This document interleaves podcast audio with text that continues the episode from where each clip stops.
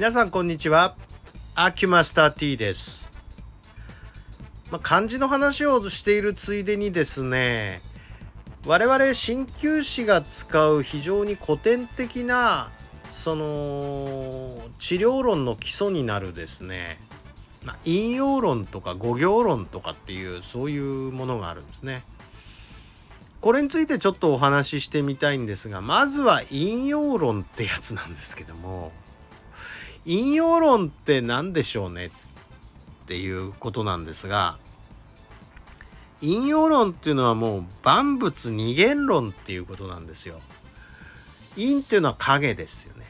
陽っていうのは日向ですよね。で陰陽でいくと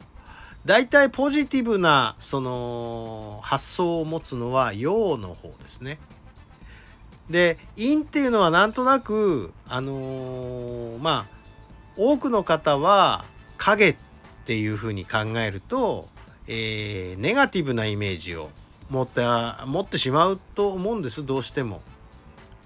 でこれは白と黒みたいな感じでね光と影とかねこういうようなあのなんとなく暗い部分っていうのは、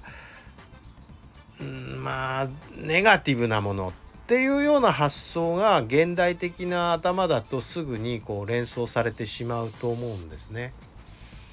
ところが我々あのこういう伝統医学まあ特にこの東洋の伝統医学をやってる人間はその引用論の考え方っていうのはね実はちょっとニュアンスが違うんですよ。でその中にえっ、と引用論の中で治療論の中で出てくるその一つの考え方として飲酒養獣っていう考え方があるんですね。飲酒養獣なんのこっちゃって感じでしょうけどえーっといわゆる陰陰陰の要素の方はこれが主であるつまり主体なんだっていう考え方なんですね。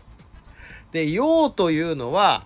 あのそれに従っているもの。だから陰というベースがあって陽が初めて成り立つんですから A えっ、といわゆる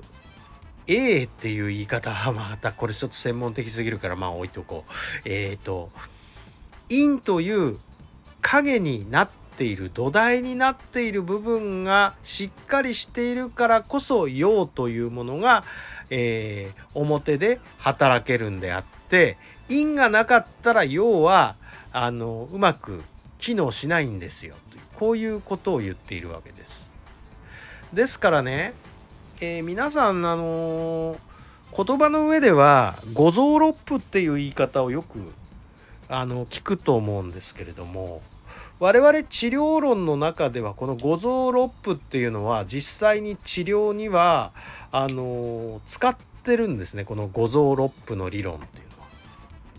で五臓って一体何すかっていうのもまあ現代の方はあんまりピンとこないと思うので一応述べておくと「えー肝心脾肺腎」とこの5つを五臓って言ってるわけなんですけども、えー肝臓心臓脾臓、えー肺臓そして腎臓この、あのー、5つで五臓って言ってるわけですけどこの五臓っていうものが、えー体の中の主であるというふうに考えてるわけなんです。でこの五臓っていうものはいずれもあの実質臓器と言いまして、えー中が全部パンパンに詰まってるんですよ。入れ物じゃないんですね。あのもう中がパンパンに詰まってるものを像というふうに表現するわけなんです。なんとなく今の考え方だと神経こそが大事こっからの家来が五臓まあ臓器だっていうふうに捉えられがちなんですけどその昔中国医学というか伝統医学ではその五臓こそが主になってるんだこのバランスで健康っていうのは保たれてるんだと。こういうふうに考えたわけなんです。じゃあ六腑って何っていうことなんですけどちなみに、えー、胆胆のですね。胆それから小腸。それから胃。それから、えー、っと大腸。そして膀胱。これらに共通するのは全部中空臓器なんです。中空臓器というのは中が空っぽの単なる入れ物っていうことですね。皆さん分かりますかね？え例えば胆嚢っていうのはあの胆汁を入れてるおく単なる入れ物です。ここからチュッてこう胆嚢胆汁が出るんですよね。十二指腸に向かって。それから、えー、小腸食べ物が通ってってあのまあ消化液がそこで、え、こうこう混ざってくっていう場所ですけどこここれも食べ物入らなかったら空っぽですよね。胃も食べ物が入らなかったら空っぽ。大腸も食べ物が入らなかったら空っぽ。膀胱も尿が入らなかったら空っぽ。全部中空なんですね。だからロップっていうのが実はこれが陽陽なんです。あのー、だからロップっていうのは